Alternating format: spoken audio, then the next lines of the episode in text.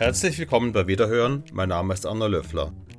Das Wiener Leopold Museum zeigt vom 16. September 2022 bis zum 16. Februar 2023 die Ausstellung Hagenbund von der gemäßigten zur radikalen Moderne. Zu sehen sind auch Leihgaben aus den Beständen des Kunsthandels wieder. Aus diesem Anlass möchte ich Ihnen einen Text zu Gehör bringen, den Ernst Pleuel für den Katalog der Hagenbund-Ausstellung im Wien Museum 2016 verfasst hat. Der Hagenbund, der sich 1900 aus einer Gruppe von Künstlern der Wiener Künstlergenossenschaft konstituierte, war neben Sezession und Künstlerhaus die dritte maßgebliche Künstlervereinigung der Wiener Moderne. Ernst Pleuel Das Ende des Hagenbundes Gründung und Anfang des Hagenbundes sind vielfach beschrieben worden und gut dokumentiert. Aber über sein Ende existieren nur wenige, unpräzise Aussagen. Es heißt, die Nationalsozialisten hätten gleich nach dem Anschluss den Kunstverein, weil er verjudet war und linkes Gedankengut propagiert hat, rasch aufgelöst. Das stimmt so gar nicht. Grund genug also, sich mit jenen Ereignissen, die zum Ende des Hagenbundes geführt haben, genauer auseinanderzusetzen. Der Künstlerbund Hagen der Gesellschaft Bildender Künstler Wiens ist am 3. Februar 1900 durch Eintragung in das Vereinsregister gegründet worden. Wir kennen die Vereinsstatuten nicht, sie sind nicht erhalten. Wir können aber zu Recht vermuten, dass sie sich im Rahmen des damals üblichen gehalten und als Besonderheit nur ein dem der Künstlervereinigung Künstlerhaus verbrieftes Recht enthalten haben, den Hagenbund aus bestimmten Gründen wieder auflösen zu dürfen die übrigen Auflösungsgründe des Vereines werden wohl gewesen sein: Beschluss der Vereinsmitglieder zur freiwilligen Auflösung des Vereines, Auflösung durch die Vereinsbehörde aus den im damals geltenden Vereinsrecht erwähnten Gründen. Weder zu dem einen noch zu dem anderen ist es gekommen. Zum Zeitpunkt der Okkupation Österreichs durch das nationalsozialistische Deutschland war der Hagenbund nicht mehr verjudet denn alle jüdischen Mitglieder und Funktionäre waren bereits Anfang 1938 von dem Beauftragten für Bildende Kunst des Landeskulturamtes der NSDAP, dem Präsidenten des Künstlerhauses Leopold Blauensteiner, aus dem Verein ausgeschlossen worden. Ende Februar sind daher alle nicht-arischen Vereinsmitglieder verständigt worden, dass ihre Mitgliedschaft erloschen ist am 17. März 1938, also fast gleichzeitig mit dem Anschluss Österreichs an das Deutsche Reich, sind die beiden linientreuen Künstler Albert Janisch und Wilhelm Fraß zu kommissarisch beauftragten Leitern des Hagenbundes bestellt worden. Politische, ideologische oder rassische Gründe, die zu einer Auflösung des Vereines führen hätten können, haben also nicht bestanden.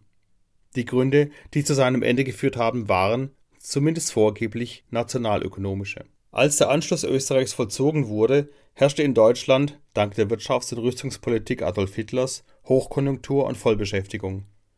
Die österreichische Wirtschaft lag hingegen danieder, die Arbeitslosenrate bei 30 Prozent.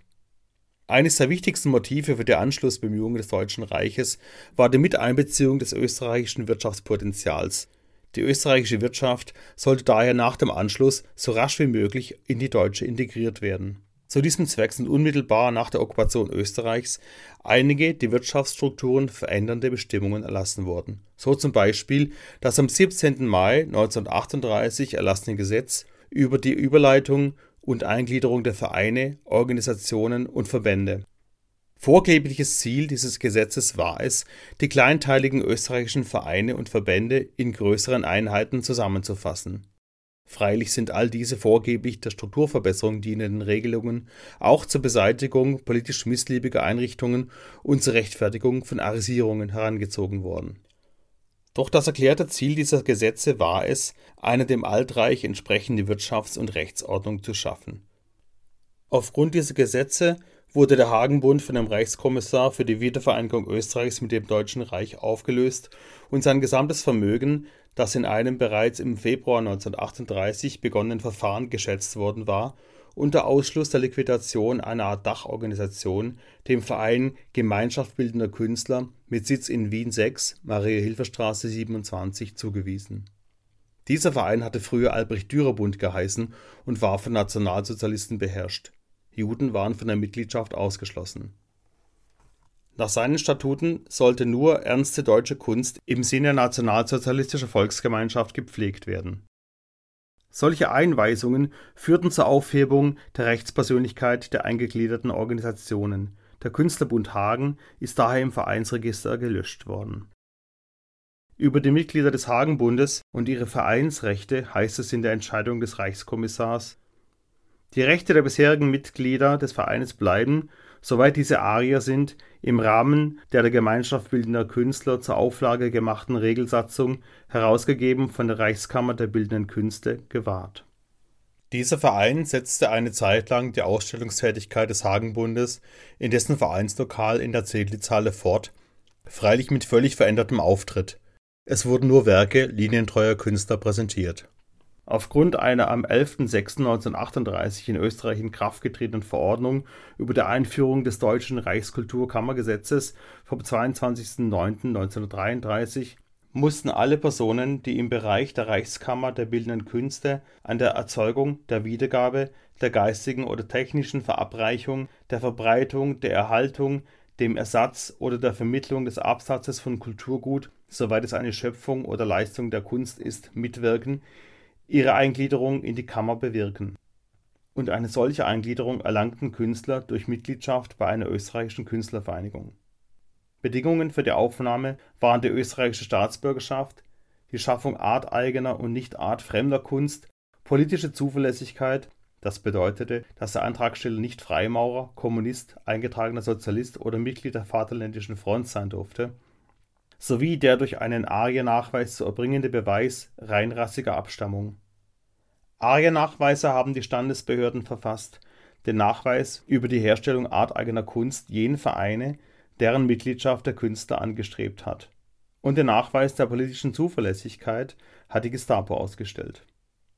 Künstler, die eine dieser Voraussetzungen für eine Vereinsmitgliedschaft nicht erfüllt haben, wurden nicht als Mitglied aufgenommen. Das war automatisch mit dem Verbot verbunden, Kunstwerke zu schaffen, zu verkaufen und auszustellen. Außerdem erhielt der Künstler keine Bezugsscheine zum Erwerb von Malutensilien und anderen Arbeitsbehelfen. Das Leben der durch diese Vereinsauflösung in ihrer künstlerischen Karriere schwer eingeschränkten Mitglieder stellt ein Spiegelbild dessen dar, was sich mit Verfolgten und politisch Missliebigen in ganz Österreich in der Zeit zwischen 1938 und 1948 zugetragen hat. Von einer Mitgliedschaft in dem aufnehmenden Verein waren alle jüdischen Künstler von vornherein ausgeschlossen, und die politisch Unzuverlässigen wären, auch wenn sie dies angestrebt hätten, nicht aufgenommen worden. Einige Hagenbund-Mitglieder, etwa Georg Ehrlich, Bettina Bauer-Ehrlich, Fritz Gross, Felix Albrecht Hartha, Georg Meyer-Marton, Georg Merkel und Lili Steiner mussten als aus rassischen Gründen Verfolgte aus Österreich fliehen und sind nie wieder zurückgekehrt. Einigen weiteren, zum Beispiel Robert Kohl und Friedrich Schwarzwaldegg ist nicht einmal eine solche Flucht gelungen, sie wurden verfolgt, verhaftet und in Konzentrationslagern ermordet. Wieder andere wurden aus politischen Gründen verfolgt, etwa Kari Hauser, Hans Sidonius Becker und Otto Rudolf Schatz und konnten ihren Beruf nicht oder nur stark behindert ausüben. Einige der nicht rassisch oder politisch Verfolgten passten sich an und traten einem der bestehenden linientreuen Kunstvereine bei und wieder einige von diesen, zum Glück nicht allzu viele, und ihre Namen sollen schamhaft verschwiegen werden, benahmen sich nach dem Ende des Zweiten Weltkrieges so, als seien sie immer schon Gegner des nationalsozialistischen Regimes gewesen. Unmittelbar nach dem Ende des Krieges kam es auf Betreiben einiger früherer Vereinsmitglieder zu Bemühungen, den Künstlerbund Hagen wieder erstehen zu lassen. Anfang 1948 haben denn auch einige Künstler, namentlich Franz Luby, Rudolf Richli und Stefan Praschel, den neuen Hagenbund gegründet. Mit dem 1938 aufgelösten Hagenbund hatte dieser neue Verein rechtlich nichts zu tun. Er war nicht dessen Rechtsnachfolger, hatte woanders seinen Sitz und andere Mitglieder.